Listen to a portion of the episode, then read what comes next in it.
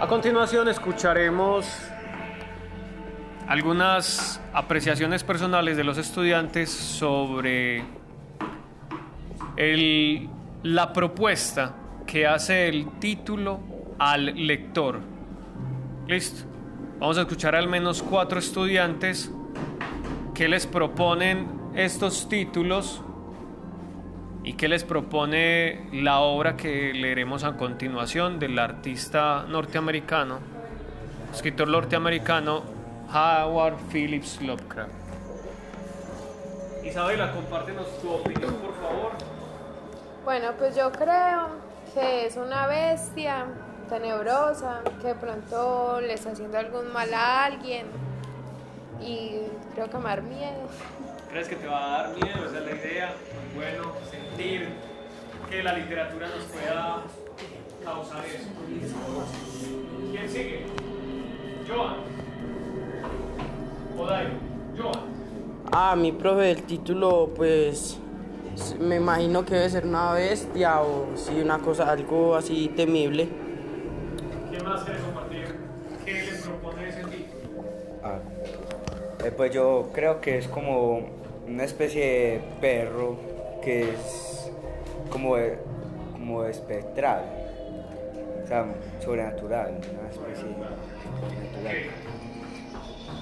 Eider. Profesor, yo creo que es como una especie de, de perro o un lobo que está por allá, así como, como por decir, como por allá en un monte, ¿cierto? Y entonces se, se pierden unas personas y tienes y se los empieza a comer.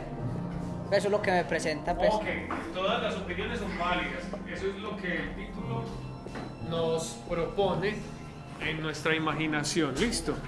Entonces a continuación comenzaremos con la lectura del cuento El Sabueso. Entonces el día de hoy vamos a leer aquí en el grado noveno El Sabueso de Howard Phillips Lovecraft. En otros momentos, en otros grados, este cuento ha sido reconocido como un gran favorito de los lectores. Siempre les ha gustado este cuento a la hora de leerlo. Entonces espero que aquí, en el año 2020, en el grado noveno, primer periodo, sea lo mismo. Espero que les guste. Vamos a hacer una buena lectura. Vamos a dar nuestro mejor esfuerzo para que salga perfectamente.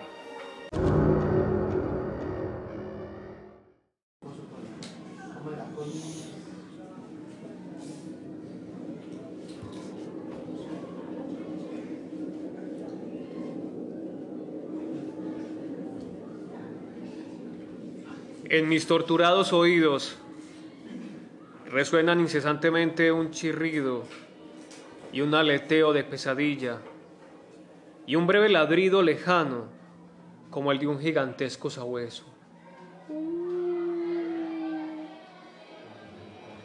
No es un sueño y temo que ni siquiera sea locura, ya que son muchas las cosas que me han sucedido para que pueda permitirme esas misericordiosas dudas. San John es un cadáver destrozado. Únicamente yo sé por qué. Y la índole de mi conocimiento es tal que estoy a punto de saltarme la tapa de los sesos por miedo a ser destrozado del mismo modo. En los oscuros e interminables pasillos de la horrible fantasía vagabundea Némesis, la diosa de la venganza negra y disforme que me conduce a aniquilarme a mí mismo.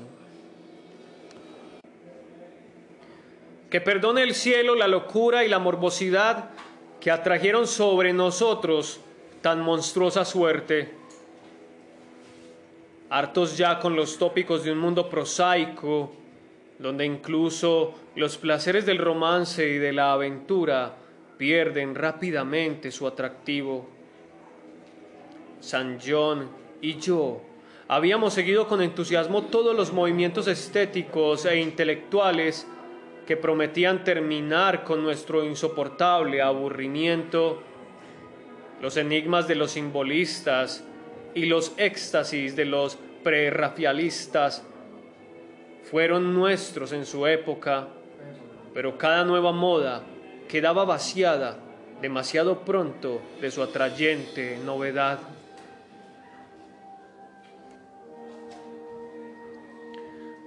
Nos apoyamos en la sombría filosofía de los decadentes y a ella nos dedicamos aumentando paulatinamente la profundidad y el diabolismo de nuestras penetraciones.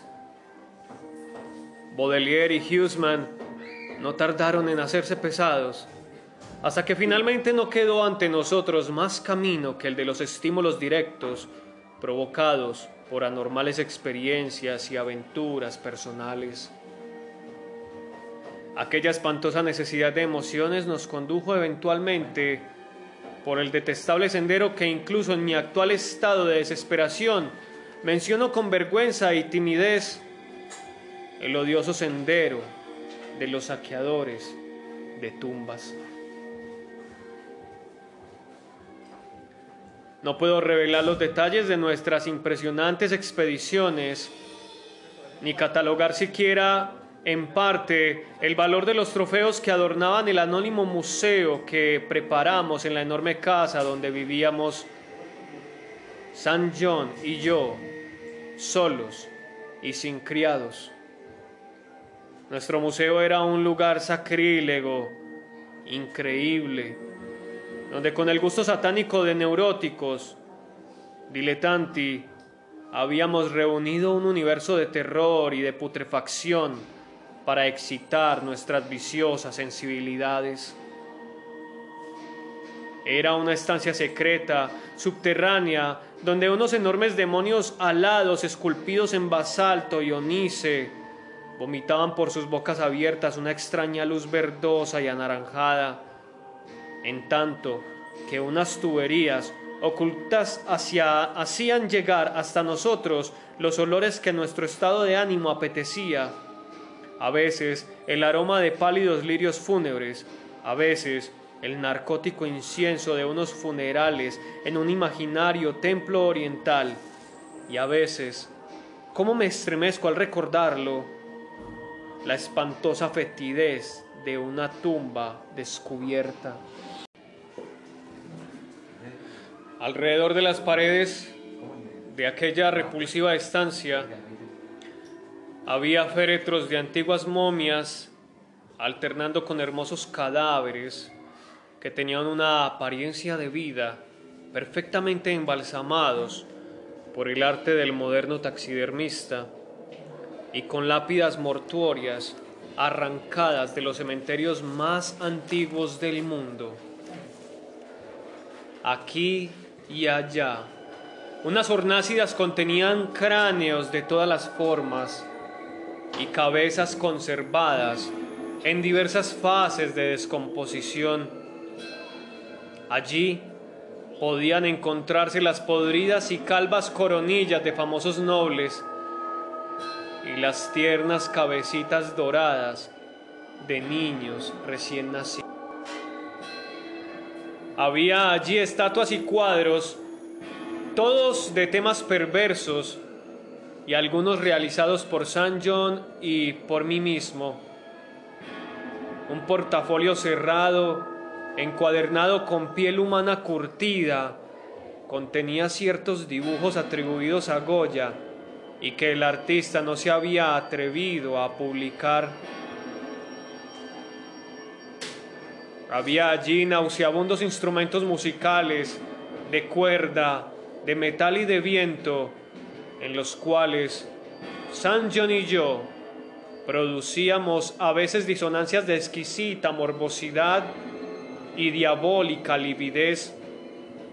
Y en una multitud de armarios de caoba reposaba la más increíble colección de objetos sepulcrales nunca reunidos por la locura y la perversión humanas. Acerca de esa colección debo guardar un especial silencio. Afortunadamente, tuve el valor de destruirla mucho antes de pensar en destruirme a mí mismo.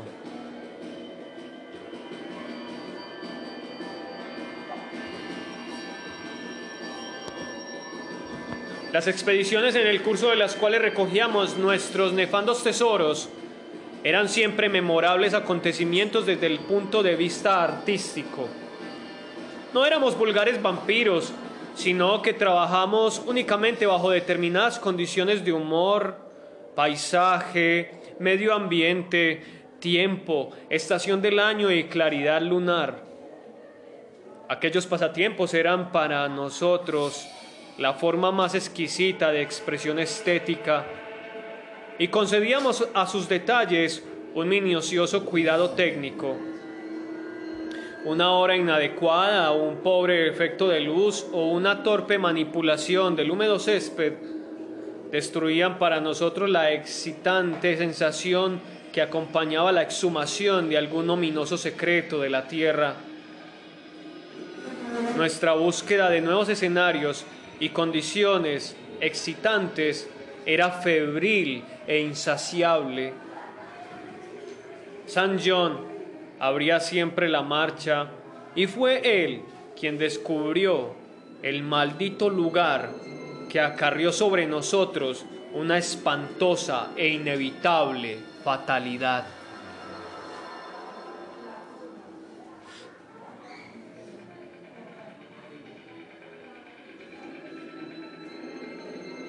Qué desdichado destino nos atrajo hasta aquel horrible cementerio holandés.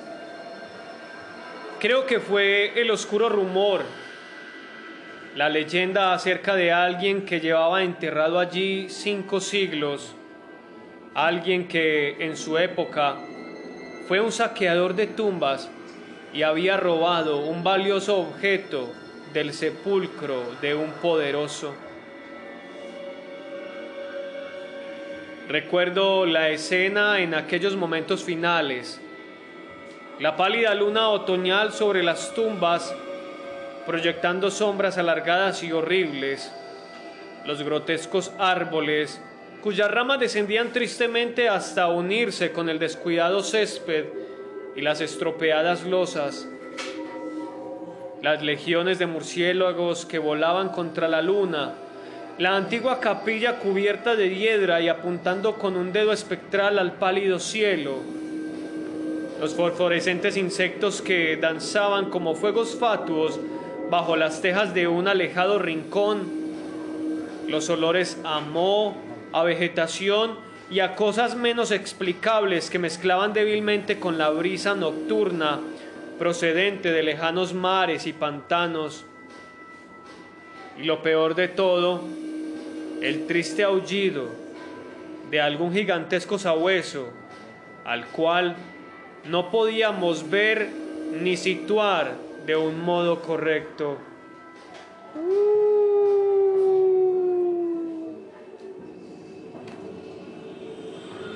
Al oírlo, nos estremecimos recordando las leyendas de los campesinos, ya que el hombre que tratábamos de localizar había sido encontrado hacía siglos en aquel mismo lugar, destrozado por las zarpas y los colmillos de un execrable animal. ¿Van entendiendo? Recuerdo cómo excavamos la tumba del vampiro con nuestras asadas y cómo nos estremecimos ante el cuadro de nosotros mismos, la tumba, la pálida luna vigilante, las horribles sombras, los grotescos árboles, los murciélagos, la antigua capilla, los danzantes fuegos fatuos, los nauseabundos olores, la gimiente brisa nocturna y el extraño aullido de cuya existencia objetiva apenas podíamos estar seguros.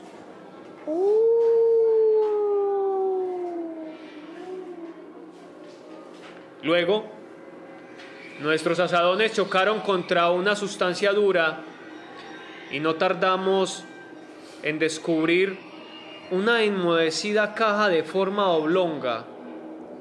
Era increíblemente recia, pero tan vieja que finalmente conseguimos abrirla y regalar nuestros ojos con su contenido.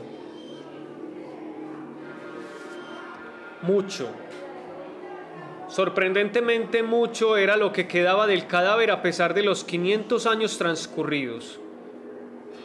El esqueleto, aunque aplastado en algunos lugares por las mandíbulas de la cosa que le había producido la muerte, se mantenía unido con asombrosa firmeza y nos inclinamos sobre el descarnado cráneo con sus largos dientes y sus cuencas vacías, en las cuales habían brillado unos ojos con una fiebre semejante a la nuestra. En el ataúd había un amuleto de exótico diseño que, al parecer, estuvo colgado del cuello del durmiente.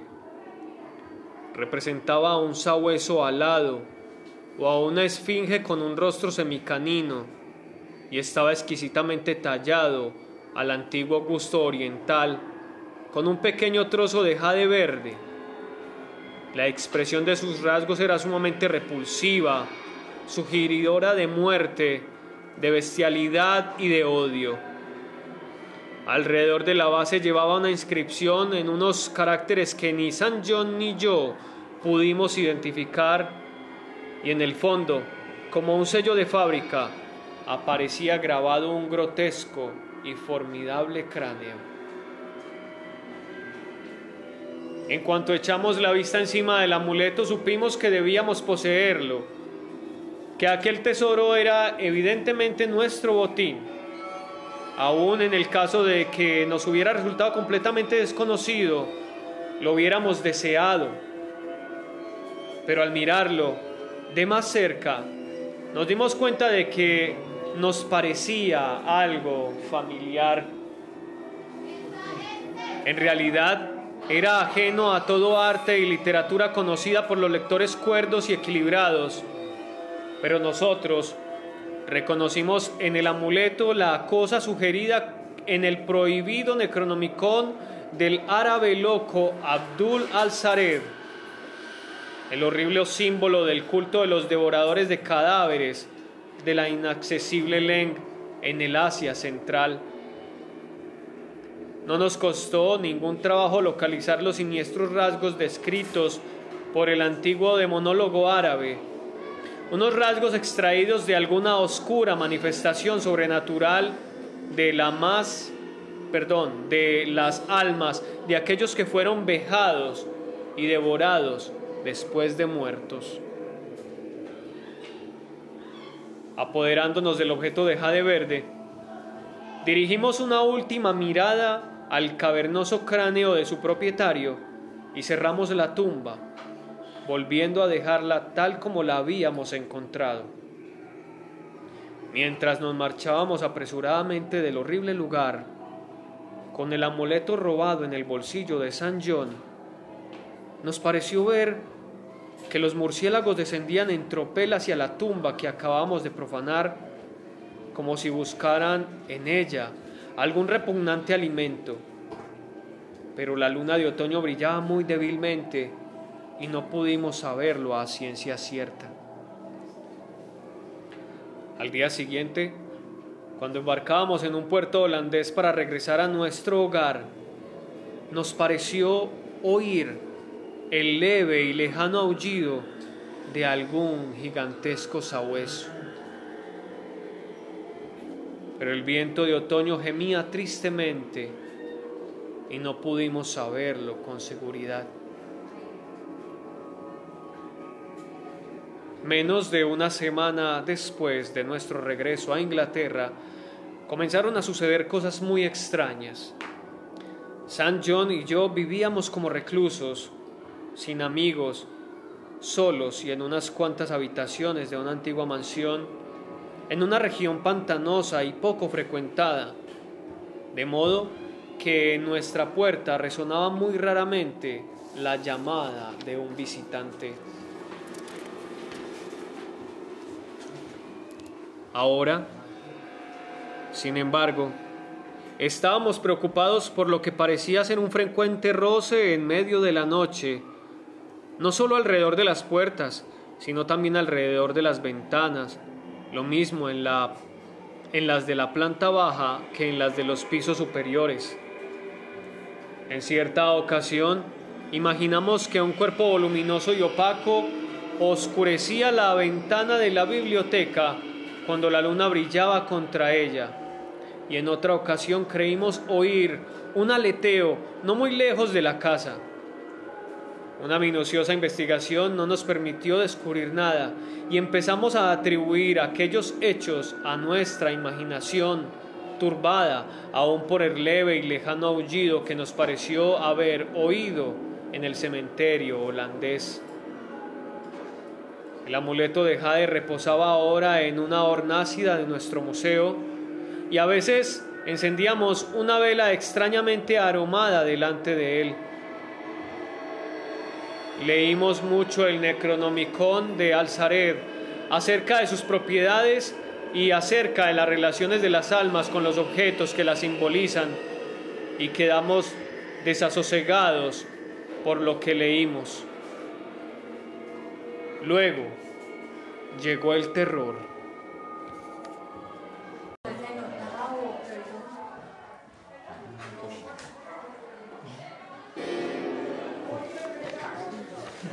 Luego llegó el terror. La noche del 24 de septiembre de 1900 oí una llamada en la puerta de mi dormitorio. Creyendo que se trataba de San John, lo invité a entrar, pero solo me respondió una risotada.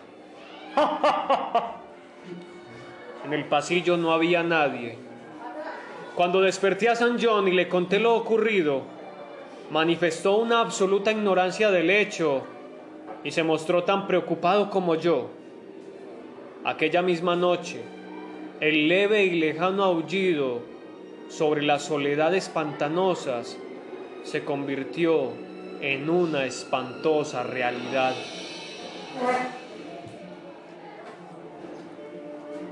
Cuatro días más tarde, mientras nos encontramos en el museo, Oímos un cauteloso arañar en la única puerta que conducía a la escalera secreta de la biblioteca.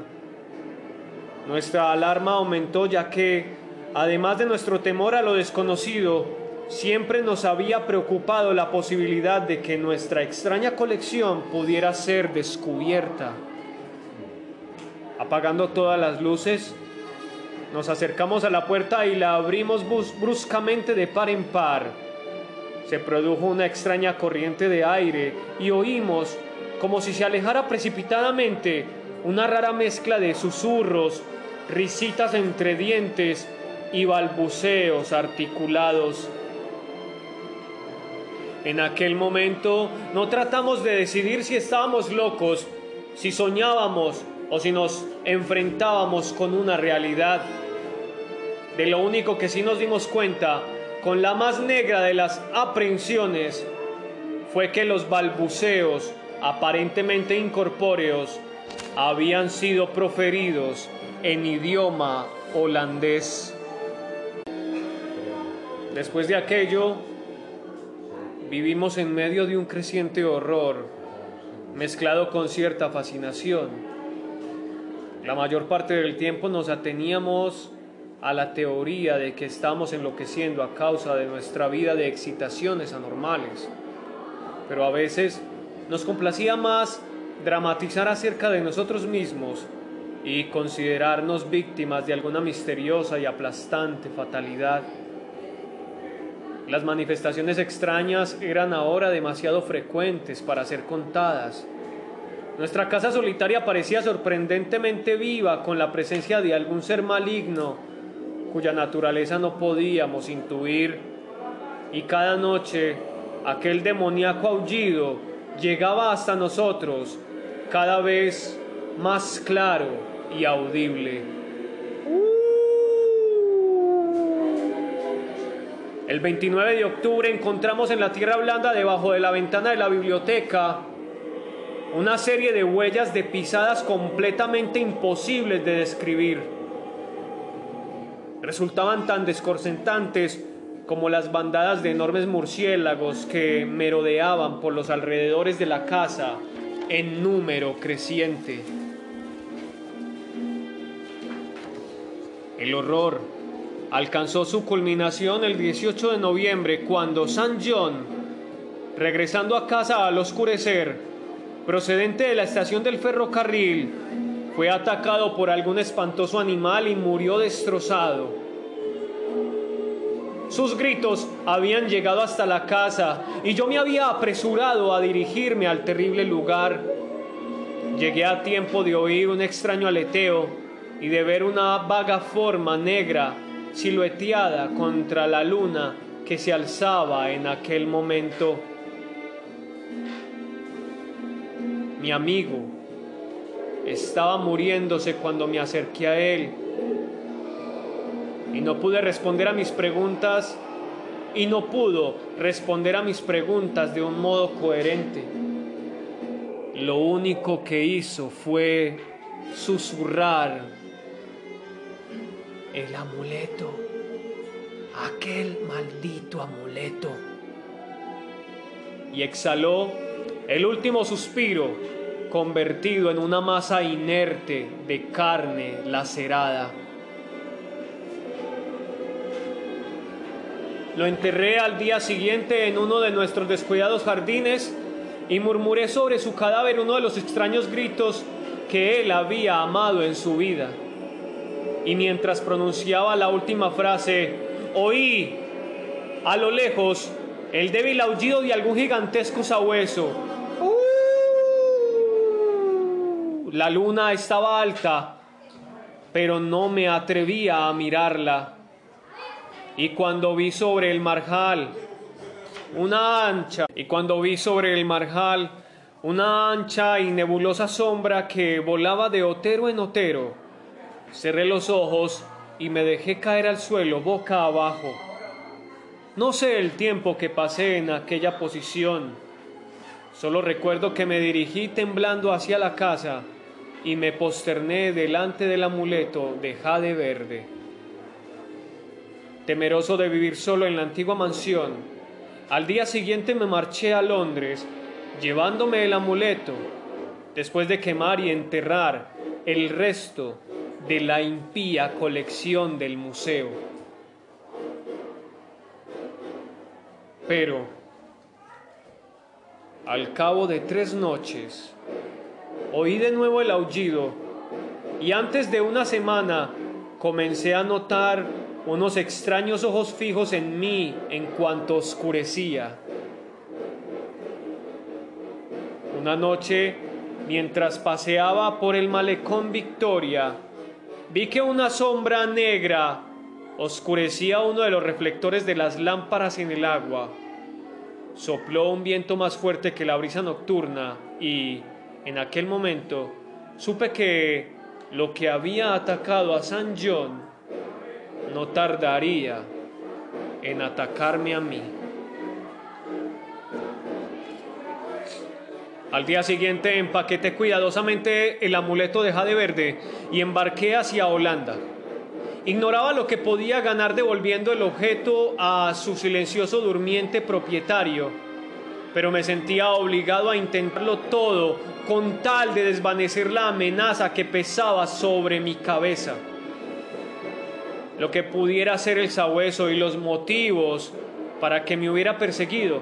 Eran preguntas todavía vagas, pero yo había oído por primera vez el aullido en aquel antiguo cementerio. Y todos los acontecimientos subsiguientes, incluido el moribundo susurro de San John, habían servido para relacionar la maldición con el robo del amuleto. En consecuencia, me hundí en los abismos de la desesperación cuando en una posada de Rotterdam descubrí que los ladrones me habían despojado de aquel único medio de salvación. Aquella noche el aullido fue más audible y por la mañana leí en el periódico un espantoso suceso acaecido en el barrio más pobre de la ciudad. En una miserable vivienda habitada por unos ladrones, toda una familia había sido despedazada por un animal desconocido que no dejó ningún rastro. Los vecinos habían oído durante toda la noche un leve, profundo e insistente sonido, semejante al aullido de un gigantesco sabueso.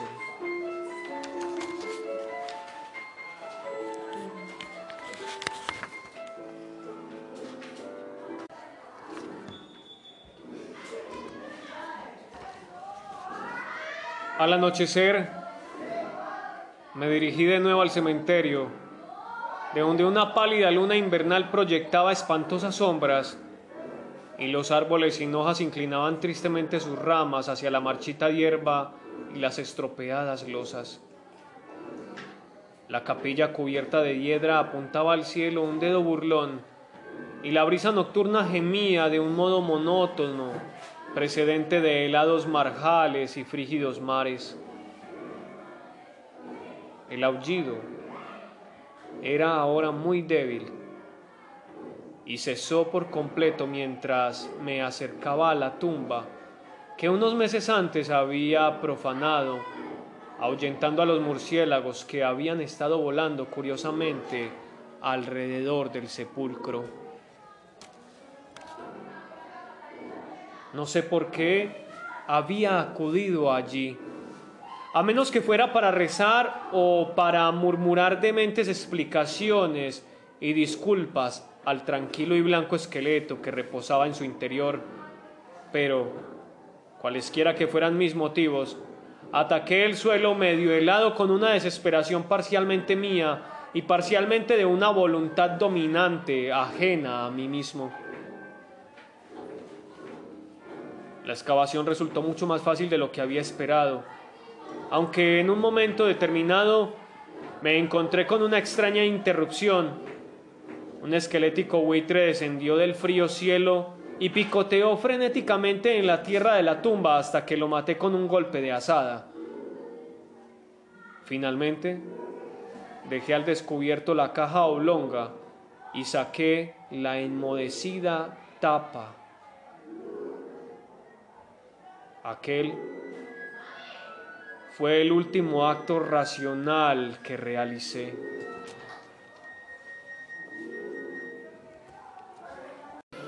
Muchas gracias a las personas que nos escucharon, muchas gracias a los estudiantes que estuvieron participativos y que estuvieron serios y dispuestos a hacer una buena lectura.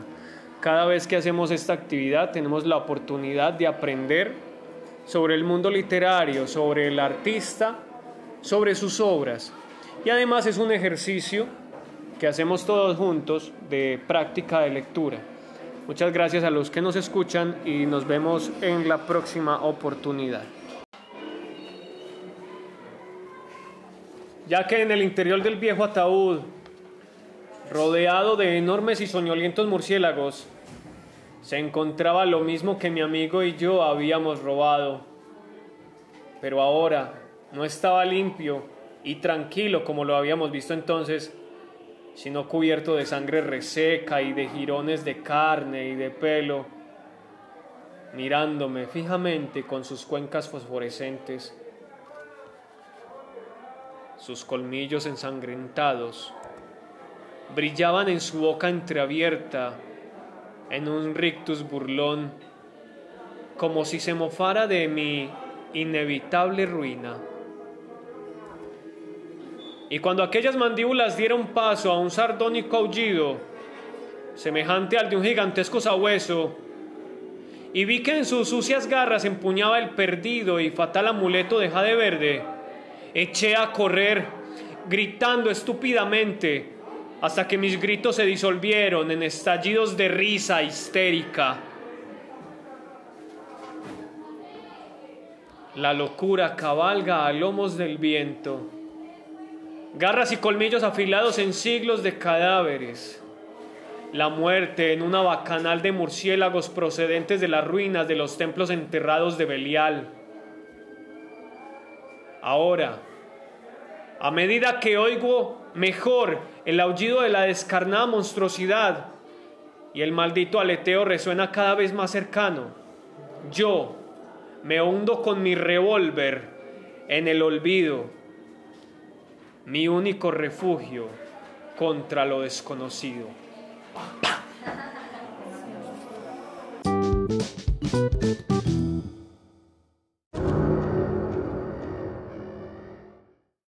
A continuación vamos a escuchar algunas opiniones de los estudiantes del grado noveno sobre el cuento que acabamos de leer, el cuento del sabueso de Howard Phillips Lovecraft. Iniciamos con Duer. Duer, comparte por favor tu opinión sobre el cuento que hemos leído. Mi opinión sobre el cuento del sabueso de Lovecraft. Pues después de escucharlo se ha convertido en uno de mis favoritos. Me gusta mucho los escenarios que utiliza. Me gusta también cómo el personaje nos narra la historia de todo lo que le sucedió a él y a su compañero en primera persona. Me gusta también el, el suspenso, el suspenso, cómo profanan las tumbas para estudiar. Me llama mucho la atención el gusto que ellos tienen sobre lo desconocido, sobre lo putrefacto, los muertos. Si me entiende todo eso, me encanta. Me encanta y esa es mi opinión sobre él. ¿Te gustó el cuento? entonces? Me encantó. En definitiva, todo el cuento te pareció excelente. Me bien, excelente. Excelente aporte. ¿Quién sigue? Isa, compártenos tu opinión, por favor. Bueno, pues a mí me gustó mucho porque es un cuento en el que uno se mete mucho como en la historia, en la que uno siente lo que el personaje vivió, causa, causa mucho agrado en realidad el cuento y también se ha vuelto en uno de mis favoritos. Eh, me gustó mucho cómo el sabueso pues se metió psicológicamente en el tipo y lo hizo matar. O sea, no tuvo necesidad de atacarlo, sino simplemente meterle psicología y ya. Me gustó mucho. Muy bien. ¿Quién sigue? Eider. Dale, Eider, compártenos tu opinión, por favor. A, a profesor, a mí me gustó mucho, mucho ese cuento y a los que hemos leído, ese fue el que más me gustó. De todos los que hemos leído, el que más Sí. ha gustado hasta el momento. Sí, ese fue el que más me gustó. faltan dos si Dios quiere. Llegamos al menos a otros dos. Me gustó ese mucho, pero son muy interesante su como lo plantean en el cuento y toda la y da susto, profesor. Sí, sí, ¿sentiste Uh, algo? sí, profesor, uy, no. Subió un escalofrío feo. Ok, muy bien, eso es bueno, eso es bueno. Vivir es bueno. Andrés, comparte por favor tu opinión con nosotros. No, profesor, es un maravilloso el cuento y me Sí. gustó mucho el suspenso. No, muy bacano, oiga. Ok, muy bien. ¿Quién sigue? Nancy, comparte tu opinión, por favor. Nancy. A mí, a mí este cuento me gustó mucho. Eso sí, me dio mucho miedo. Sí. Eh, una cosa de lo que más me gustó de este cuento fue que el mismo sabu- sabueso fue por su medallón. eh, psicológicamente se metió en, en el señor ese, en el que nos cuenta el cuento. Y, Dale. y que y, y este es uno de los que más me ha gustado eso sí De me Locra. ajá de Locra me dio mucho miedo eso sí se me metí psicológicamente en el cuento y me gustó mucho Ok, muy bien. Nico, dale, compártenos tu opinión personal. Eh, Me gustó como la misión hacia lo desconocido de un mundo sobrenatural llevó a dos personas a la muerte. Sí, la misma obsesión de ellos por lo sobrenatural, muy bien, buena esa, ese aporte ahí, Nicolás, que los lleva a ellos a buscar su propia muerte. Joan,